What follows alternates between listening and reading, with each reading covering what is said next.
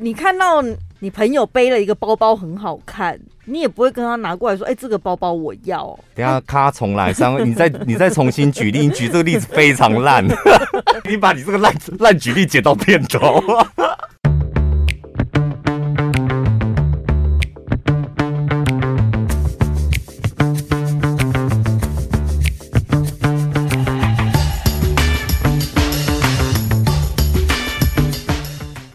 在聊今天主题之前，先分享一下，因为我最近在过极简生活。多简？我就是你有没有发现，我每天都穿一样的衣服，上衣黑或白，然后裤子都同一件。嗯，因为就是最近我就是住在我的另外一间房子，然后我就搬过去，我就拿了一个小小的纸袋，中型纸袋吧，内衣、内裤、袜子。就是最重要的一些家当、生活必需品，就是拿过去那个暂时的住处。然后我就发现。原来这样子就可以过生活，现在一个礼拜了哎、欸。不是你前几天不是还给我看大陆因为疫情留下了很多烂尾楼？对。然后有一些住户没办法，他花了毕生积蓄买到的房子偏偏是烂尾楼，他逼不得已也只能全家大小搬进去那完全没装潢、没水没电的房子。哦，拜托你们上网去搜那个影片来看，西安我记得没错是西安，西安三百户烂尾楼。那个烂尾楼的事件不是今年才爆发，他们那个已经是十年前，到现在那个房子一样就是水泥屋这样。他说那个房子应该是二零一三年六月就应该要交屋，验收完毕交屋哦，拖到现在验收肯定不过的啊。他说他小朋友从一岁到现在都已经十三岁了，那个店，然后有有几户，比如说住十九楼。还有住二十九楼，然后他们最后没办法，因为农村来的人，他们毕生的积蓄全部都 all in 干进去，然后很多人是借钱，大部分都是借钱。嗯，那怎么办？所以只好搬进去那个家徒四壁，没有瓦斯，没有水，没有电，没有厕所。就你至少有一个可以遮风挡雨。呃，就是勉强过生活的地方。那你安顿下来之后，他还是可以有正常的工作嘛？而你还是得上班赚钱，然后去还那些钱呐、啊。但我要讲的重点是，人家那么烂的房子，他们也是简单的生活必需品，嗯、真的就这样就可以过活了，那才是极简生活吧。就是人人，所以你在呼应我之前告诉大家是不是？当你觉得现在不如意的时候，请你回过头看看那些比你更可怜的人。也不是这么说，就有时候大家会忘记自己有多幸福，一直在想说我还缺什么，我还缺什么，可是你却没发现你拥有东西真的已经够多了。因为我就在想，我最近这几天都在忍呢、欸。嗯，因为我每天晚上下班。回家的路上都会想说：好，今天我要回家拿什么？今天我要回家拿什么？再拿什么？再拿一件裤子。然后后来我都忍着说没必要，我就洗完晾干，明天就可以穿。为什么要拿？对，哎、欸，我这样忍着忍着，就一个礼拜过去了。嗯，然后发现真的就是衣服四件就好，两条裤子，然后一个是运动裤，一个是上班穿的裤子，两件 T 恤，一件黑的，一件白的。然后针织外套放公司这样，然后袜子尽量穿三天之后再洗。每天认真要洗的不就是只有内裤吗？对啊，啊，内裤在台湾这种天气，你真的是晚上洗一洗，然后隔天早上它就干了差不多了哎。对，然后保养品就只用一瓶 BB 三。对，男生比较方便，女生可能要求还多一点。然后保健食品就只吃南瓜籽油。各方面，欸、你看保养、保健各方面都极简。因为对你就会想说，这么多瓶，我不要全部带，就挑一瓶，然后就挑 BB3，最重要的。然后保健什么益生菌啊、酵素什么，滴滴扣扣一大堆。然后你想，嗯，就挑南瓜籽油，你才知道哪一个是你最需要的。我跟你讲，你平常要怎么练习？因为刚好现在慢慢国境解封，你要出去旅行，打包行李就是一个最好的练习。嗯，你要尽量的去。减低你所需要携带的行囊，尤其是出国旅游，有时候在计较那个，你如果买联航啊，计较那个行李超重有没有？嗯、你到底要带多少东西？那个就要很精准计算。你们有机会可以去这样试着用一个小纸袋，然后过生活看看。我跟你讲，你的心里真的会踏实很多，因为顿时之间会觉得天啊，我拥有好多东西，而且有些东西好像还拥有的太多。因为我有时候常常周末会跑去台北看展或干嘛。只不过就是两天一夜，其实就是睡一个晚上而已。嗯、然后呢，我就看到我们那个经纪人每次上台北，就是行李箱拖着。我也是。我想说，不就是两天一夜？我怎么打包我都打，我连一个后背包我都装不满。嗯、我想说，你们到底装什么？所以你内裤内衣都没换吧？有啊，有换。不是 没有，我跟你讲，我会有一些烂内衣跟烂内裤，就是出国旅行或出去玩的时候，专门先穿那个，然后去了之后就丢在那个旅馆了。嗯。对，我也会。哎，我跟你讲，家里的烂内衣、烂内裤要把它藏起来。嗯，就有时候出去玩的时候就很好用。对，所以生活是可以过得很简单的。然后，那你过了一阵子之后，怎样会觉得很踏实吗？对，我就想说我，我那我再住一个礼拜好了。就想说我这，我想再极简一个礼拜，再回去这样。那那我妹打电话问我说：“哎、欸，你去哪啦？怎么出国啦？怎么不回来？”不是，我看到那个影片，我说那个西安烂尾楼的影片，我昨天看完，我就是真的看了一把鼻涕一把泪。然后看完之后回家，我就是停好车，我在按电梯的时候就默默的跑马灯，就想说我起码还有电梯。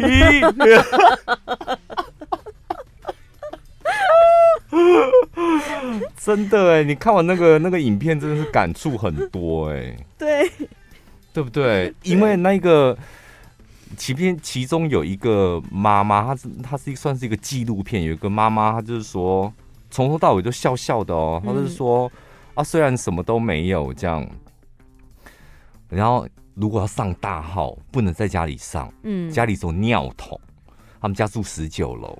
他就得要到一楼对面那个类似像公所或活动中心那里去上大号。嗯，他说啊，起码虽然什么都没有，啊，起码是自己的房子，住起来也踏实。然后那个镜头很贱哦，自己的房子，他就环绕那一个家徒四壁的感觉。对，哦，我的天。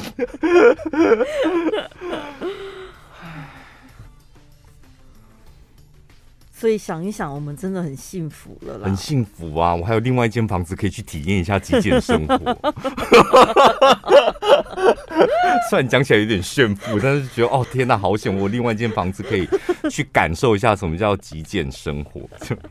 好了，先聊聊完了，来讲这个问题。这个其实之前也蛮多听众朋友问，偶尔会有一些。渣男渣女型的听众朋友，或是喜欢在你知道感情世界里面风风雨雨的听众朋友，会问类似的问题。请问有男朋友的女生可以追吗？有没有什么方法技巧，或是你的心态应该怎么调整？所以这就要横刀夺爱，对不对？对呀、啊。你会横刀夺爱吗？啊。我好像没办法哎、欸，我也是没办法，因为我就觉得谈恋爱应该要越单纯越好。嗯，就是你怎么会在谈恋爱的过程当中，就是刀枪棍棒的，然后要拿刀、要夺、要抢什么的，我就觉得是一个非常不合理的一件事情。就是，嗯，像你，你看到。你朋友背了一个包包很好看，你也不会跟他拿过来说：“哎、欸，这个包包我要。”就我觉得男女朋友就是，等下咔重来，三位，你再你再重新举例，你举这个例子非常烂。就是不是？我觉得，请你把你这个烂烂举例剪到片头，不一样。我觉得有男女朋友的人，他们就是已经。就是你知道有一个归属了，你不可以硬生生的去把它抢过来啊！因为我说那个例子不好，是包包是物件，嗯、但是谈恋爱是人，人不是物嘛？法律上的定义就是这样啊，嗯、对不对？所以没有什么躲不躲的问题，就是两个人相爱在一起，然后如果有一方是想要用抢夺的心情。去得到，我就觉得这个心态，我个人就觉得，不太正确。而且对方他有自由意志，不是你想要他就得跟你在一起，你也得问问对方吧。问问对方要不要让我横刀夺爱，什么意思？横刀夺爱是只有我这个人，我要去横刀夺爱，这跟问问对方没有关系啊。所以横刀夺爱就是一件不合理的事情啊！像你讲的感情就是要两情相悦，你不能用抢夺的方式嘛。这个网友他说呢，我知道对方有男朋友，当初认识的时候呢，这个女生给大家的印象就是单身。而且从来没有交过，从没有交过男朋友。好，我先问这个问题：嗯，你们女生有男朋友，但是她给大家的印象是单身，而且单身的很彻底哦，是从来没有交过男朋友的单身。为什么你们会有这种做法？哦，没有，他可能本来形象就是真的很单纯啊。哎、啊，他有交往的对象，他。也没有刻意隐瞒，就是没有特别讲，嗯，你们也没问呐，我干嘛自己提？是你们自己看我外表就觉得我没在交男朋友的。这个看起来应该是大家有问过他，他给大家的就是。但你女生，如果人家问你说有没有男朋友，然后你有男朋友，你说没有男朋友，那种心态是什么？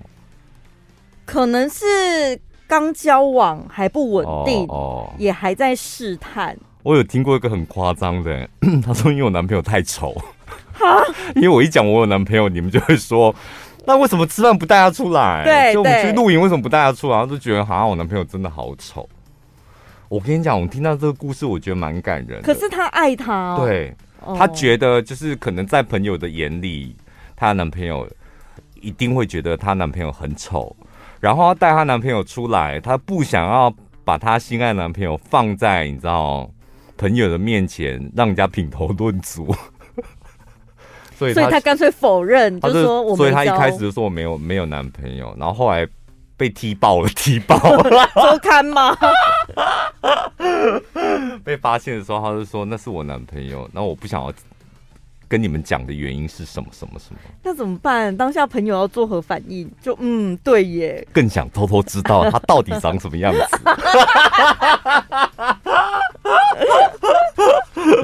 好，但这个这个男生呢，他说呢，呃，身旁的朋友问他，所以你看有问嘛？问他有没有男朋友，他都是这样回答，就给大家的感觉就是单身。直到有一天被大家目睹，有个人会送这个女生回家，而且假日也会去找这一个男生，这个女生她才坦诚她是有男朋友的女生。然后他有说了一句话哦，他说他想低调，不想让别人知道他有另一半。哦，这我好像也可以理解。哎，看了不，他不知道是上班族还是学生，就是不喜喜欢旁边的人在那边瞎起哄啊，嗯、一天到晚就说：“哎呀，那你们去哪里约会？嗯、然后你们去哪里玩？他他对你好不好？跨年有去吗？跨年有计划吗？对。哦”啊，床上合吗？什么的，就越问越深入，就好烦哦。倒不如什么都不要讲。对，的确这样这样分析好像是合理的，所以这个女生没有错吧？嗯。但是该躲吗？该躲吗？就是我本来觉得他单身，哦、然后就是就是想要跟他交往，但我还没有行动，还没有行动，现在正要行动，发现哦，原来她有男朋友，但我已经开始有点喜欢他了。哈，我觉得好像看个性哎、欸。如果是比较懦弱的人，他可能会男生懦弱的男生吗？现在是男生要追女生，这女生有男朋友。那反正他还没付出行动嘛，那他可能就想说，哇，那就算了。他不见得会立刻不喜欢他，但是他可能就不会采取一些积极的作为，但他默默的支持嘛，就变成暗恋、单恋那种状态，不会去。我、哦、在旁边像像偶像剧在旁边这样望着他这样，嗯，神经病。所以我说是比较懦弱的男生嘛。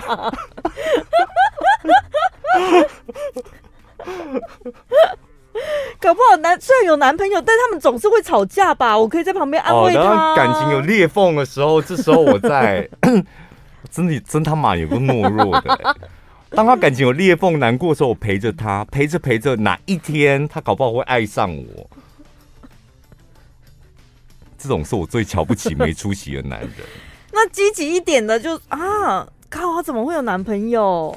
但反正他对外都假装都说没有，我也先假装不知道好了。嗯、那继续追求啊，我就直接追这样。对啊，反正他又就是看女生的反应嘛。我跟你讲，这种有另外一半的啊，如果你有打算横刀夺爱，我觉得这一篇文章他分析的真的是蛮有道理。你要面临两个风险，很大的风险。第一个就好，现在就是我们姑且暂估你已经横刀夺爱成功，你得到了这一个女朋友，嗯，那你这个女生她会带给你什么样的风险？第一件事就是你你已经跟他成功交往，横刀夺爱了，那万一这个现任女友她开始藕断丝连怎么办？因为一般谈恋爱，一般正常的恋爱过程，你不会有女生藕断丝连。但是因为你是去把她原本在别人的旁边，把她夺过来，她会有一点。但我不要断那么干净吧，我这样会不会太狠心？对，那毕竟他也没有对我什么不好，嗯、是我自己变心的。然后，是不是 然后而且我们没有，我们就只是退回当原本普通朋友啊。对，因为这个藕断丝连可能一个月、两个月或者半年，是吧？嗯、男生没做错什么，女生也没做错什么，只是女生选择跟了你之后，所以真的有可能藕断丝连。然后这个藕断丝连可能会影响到你的情绪哦，肯定会的啊。然后因为女生藕断丝连，所以。她可能偶尔会有一点罪恶感，嗯，就像我们刚刚讲的，她男朋友没有做错什么，那她可能后来觉得她好像比较爱你，所以她离开她前男友到你身边，所以你想想看，那个女生的心情，她应该三不五时会有一点愧疚感。对，我有一个朋友就是这样子，他是怎么讲？他已他觉得他已经没有很喜欢现在这一个、嗯、啊，刚好又有其他的来追他。然后呢，他就先跟其他人暧昧暧昧，后来他想说这样子好像有点对不起我男朋友，他就毅然决然赶快跟他男朋友说分手这样子。然后分手完了之后，他又觉得我为了这个刚认识不久的男人，竟然抛弃我交往多年的男友，他内心又觉得很愧疚，愧疚前任，然后又愧疚这个新认识的，就觉得我还没准备好，我就先接受你的感情。这样子对你也不是很负责任，嗯、所以到最后他就是两边同时都分，就两头空。哦、啊，他的心情是什么？轻松吗？还是觉得有点遗憾？他就是两边都愧疚，然后又很气自己，就觉得自己怎么那么不要脸，这样真的蛮不要脸的，活该啊！真的，我身我身旁的朋友，真的不要让我听到你有这种感情经历，就是我立刻会骂你，就是去死啊！对耶，所以就是你横刀夺爱，你要稍微想一下，会有这种女生哦。还有，因为你不是刚刚把他横刀夺爱夺到你身边了吗？嗯。所以生在一起交往，你们接下来就会有生活的轨迹，可能会有一些意见不合、价值观不合、喜欢吃的东西不合，有一些情绪的冲突。这时候他很容易把你跟前男友来做比较。Oh my god！因为前男友毕竟前前脚才刚走而已，对，他还余温尚存，还新鲜的嘞。所以他就会想说：“啊，他以前都不会这样对我，你为什么对我这么凶？”所以你看是不是很压力很大？所以你得要面，虽然你夺到了这个女朋友，但是你要面临你女朋友可能情绪、生活、生理、心理上面这三个很大的风险。再来讲另外一个风险，前男友的风险。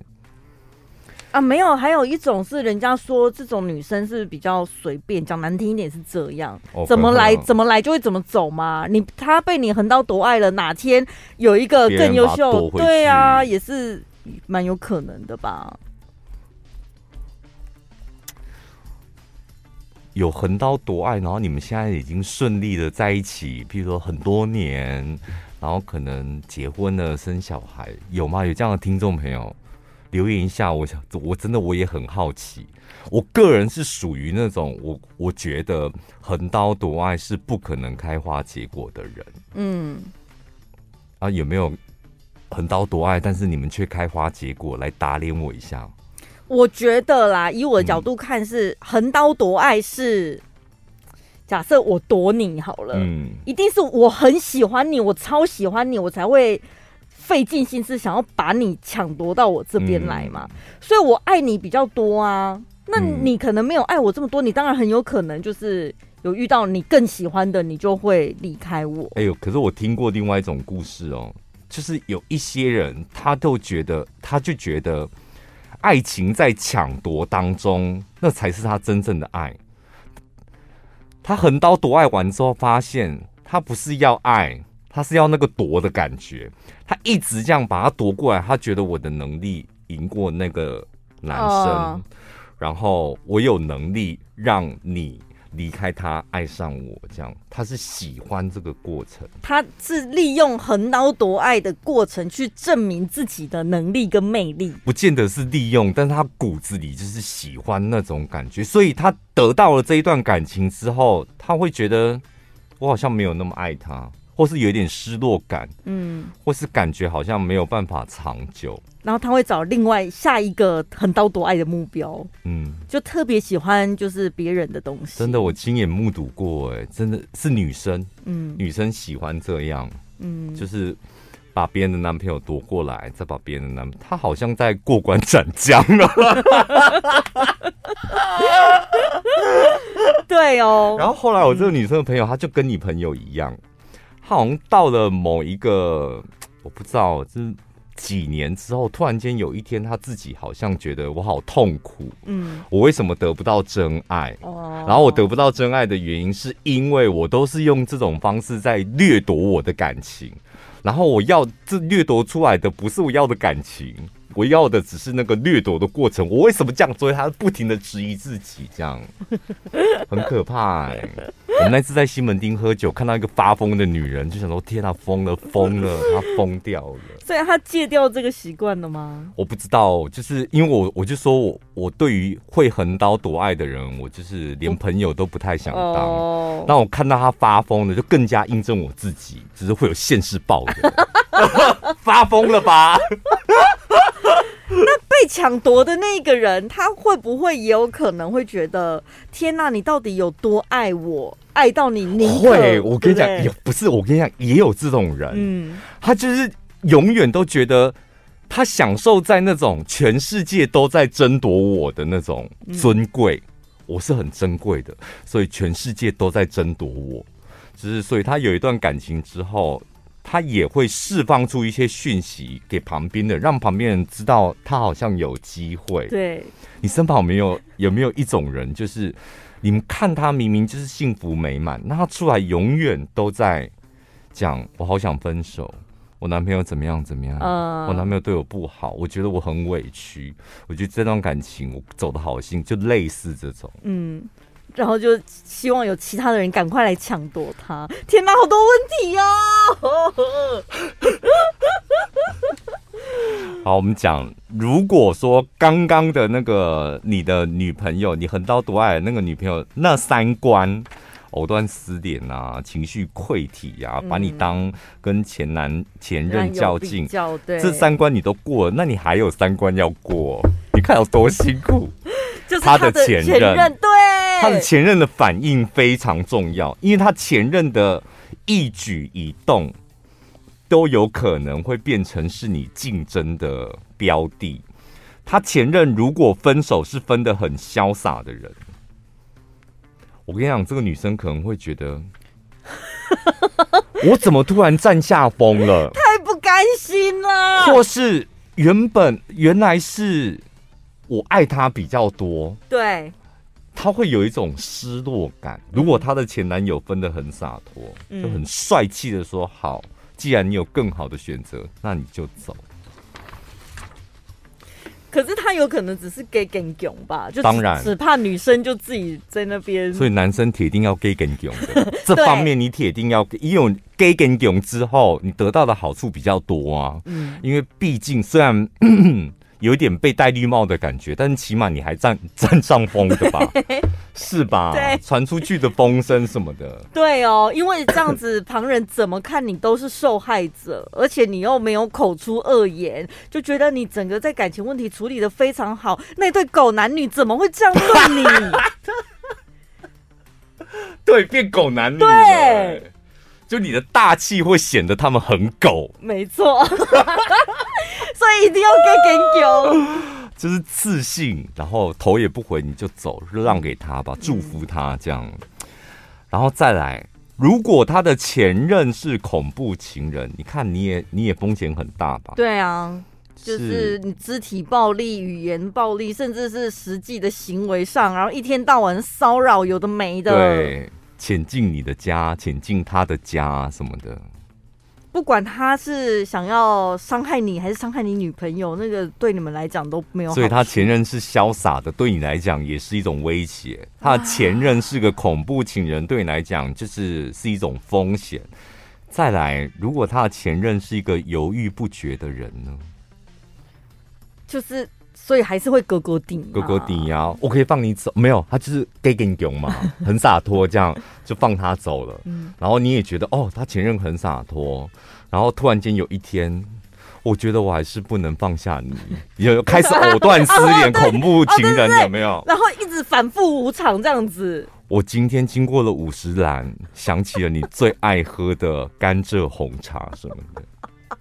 有没有这种也是藕断丝连、犹豫不决？本来觉得他可以放下，又不能放下，这样对你来讲又是一种风险。我们不用直接断绝联络，我们还是可以当普通朋友啊。对，然后送一一碗，譬如说猪脚面线，然后这是你最爱吃的猪脚面线，到你家楼下，我现在在你们家楼下送给你。哦，我算了一下日期，你好像生理期到了，我还帮你准备红豆汤。还有巧克力，卫生棉都帮你买好了。所以你看，就是不管哪一种状况，结果是什么？如果这六关，你看你你横刀夺爱来，你女朋友你得要过三关，她的前男友你也要过三关。这六关，如果你你哪一关就是过不了，最伤最深的都是你耶。那倒不如就回到最一刚开始，你选择当那个没出息的，就是默默喜欢他就好。为什么？就世界上有这么多人，你就为为什么你谈恋爱不能够去找一个就是就是放下，然后找一个可以单纯一点的、风险低一点的人？哎呦，哪这么容易？就是还没遇到其他，所以。大人了嘛？为什么要长大？就是要这样子啊！小时候我们当然读书的时候，年轻的时候，你当然就是不顾一切。我不管怎么样，我想要得到我想要的，我想要跟你在一起。那你慢慢长大之后，你可能会开始分析，你为了你自己的爱，你可能为了一个可能形成的爱，你可能会伤到更多的人，甚至回向伤到自己的时候，你可能会理性一点。嗯，是吧？嗯。徛当咧等我，愈想愈悲。现在你们还会想过那种刀里来水里去、风里来火里去那种生感情生活？不会吧？我不知道，听众朋友，搞不好有些人觉得这样生活很、啊……小林会啦，小林你也清醒了吧？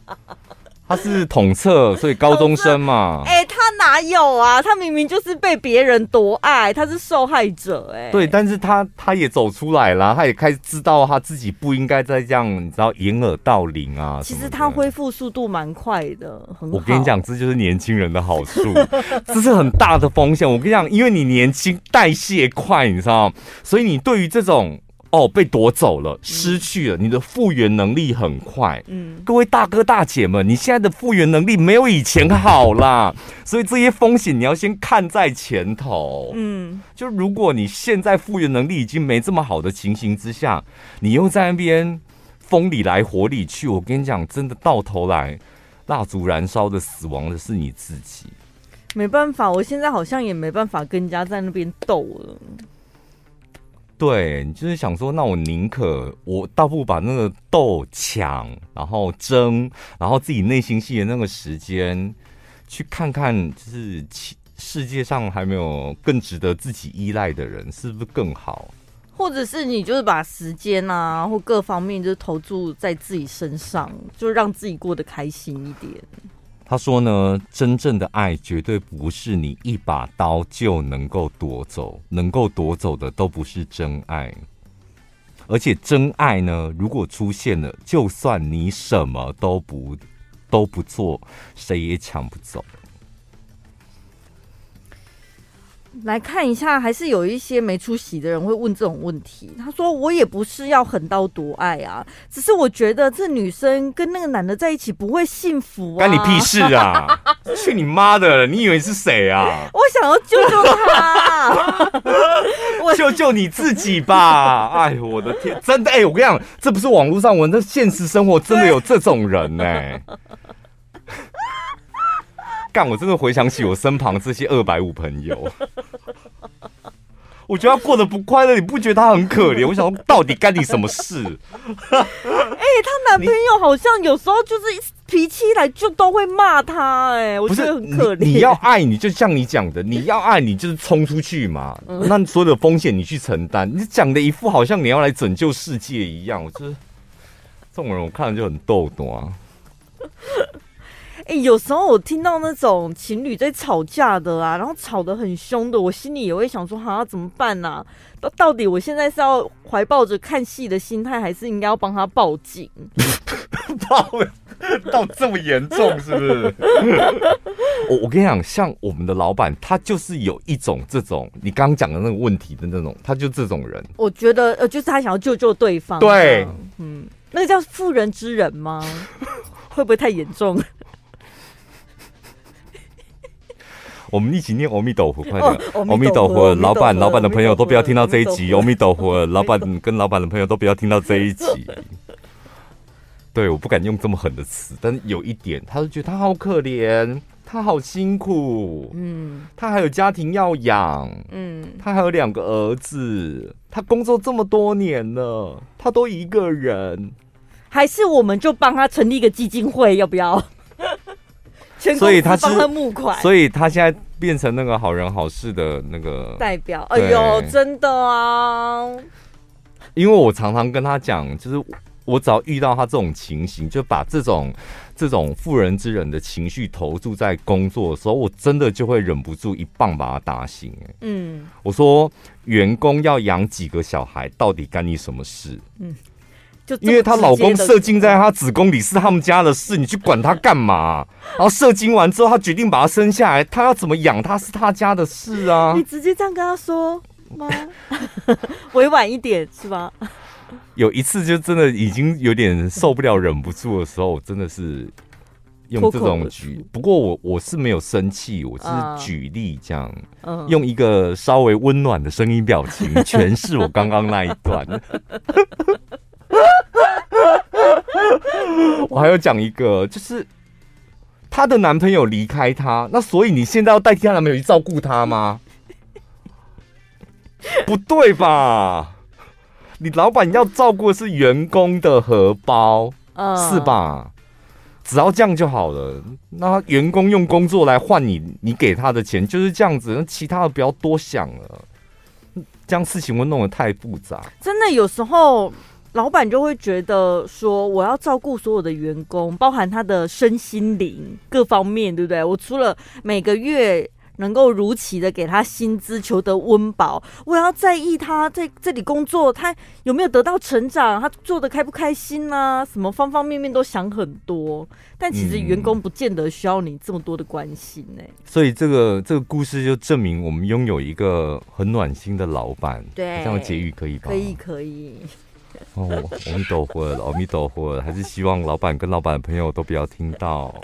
没有，有时候就讲一些网友分享的案例，他们比如说公司要请假好了，然后主管就会问很多，为什么要请假？你要干嘛？去哪里？几点？嗯、就是问很细，连请假的行程都要报备。家里有事。那什么事？干你屁事！就问很多，表面上都是关心，但其实有一点干涉到别人的隐私了。勇敢的讲出干你屁事，你就是请假理由永远事假都写家里有事。他如果胆敢问你说什么事，然后你就回他说干你屁事。敢吗？你们敢吗？当然不敢呐、啊，因为不是你写家里有事，他问你家里有什么事，这不是已经涉及到侵犯到你的私生活了吗？可是我们毕竟还是在这里工作，怎么可能对那个主管直接这样讲？那他就会继续的侵入你的私生活，那怎么？没有，可是有一些也不是真的在问，他就是你知道假装表达关心，随、嗯、口问问，你就随便搪塞他，就是哦，有一些那个事情要处理。就是绕圈圈，你知道，有讲跟没讲一样。哦，什么事要处理？大人的事。怎么了吗？大人的事。怎么了吗？没事没事。没事，你干嘛请假？好烦哦！对啊，你没事，你干嘛请假？我跟你讲，没完没了啦！就是你防着他，他又想进来；然后你不防他，他还是想进来。然后到头来，我跟你讲，辛苦的还是你自己。我以前会讲。对，我以前会写家里有事，我后来都没有，我都直接写休休息的休。对，我觉得这样也很好，啊、就是休息，让老板或主管知道你需要休息，这样也是可以。而且请假明明就是合理的、合法的啊，嗯、又没那个。好的，今天就到这了，欢迎大家可以多多到 Apple Podcast 帮我们五星留言。你有横刀夺爱吗？还是你是被夺的那个人？你横刀夺爱之后，你现在快乐吗？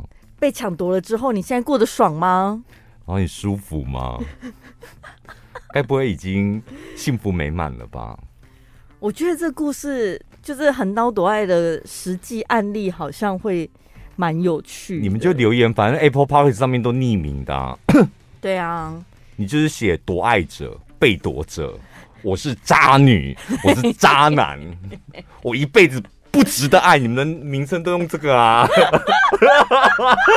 然后就写下你的故事，下一集再念出来，好不好？好过瘾哦，很像那个什么，就是匿名的那种支持团体，有没有？然后自己承认自己，好好面对自己，我就是个渣女。不是因为 Apple Podcast 上面骂我们的人那么多，因为就是完完全全找不到到底是谁骂的，啊，你就是可以匿名的好处就在这里啊，不用担心你的身份会暴露，好不好？对，下礼拜见，拜拜。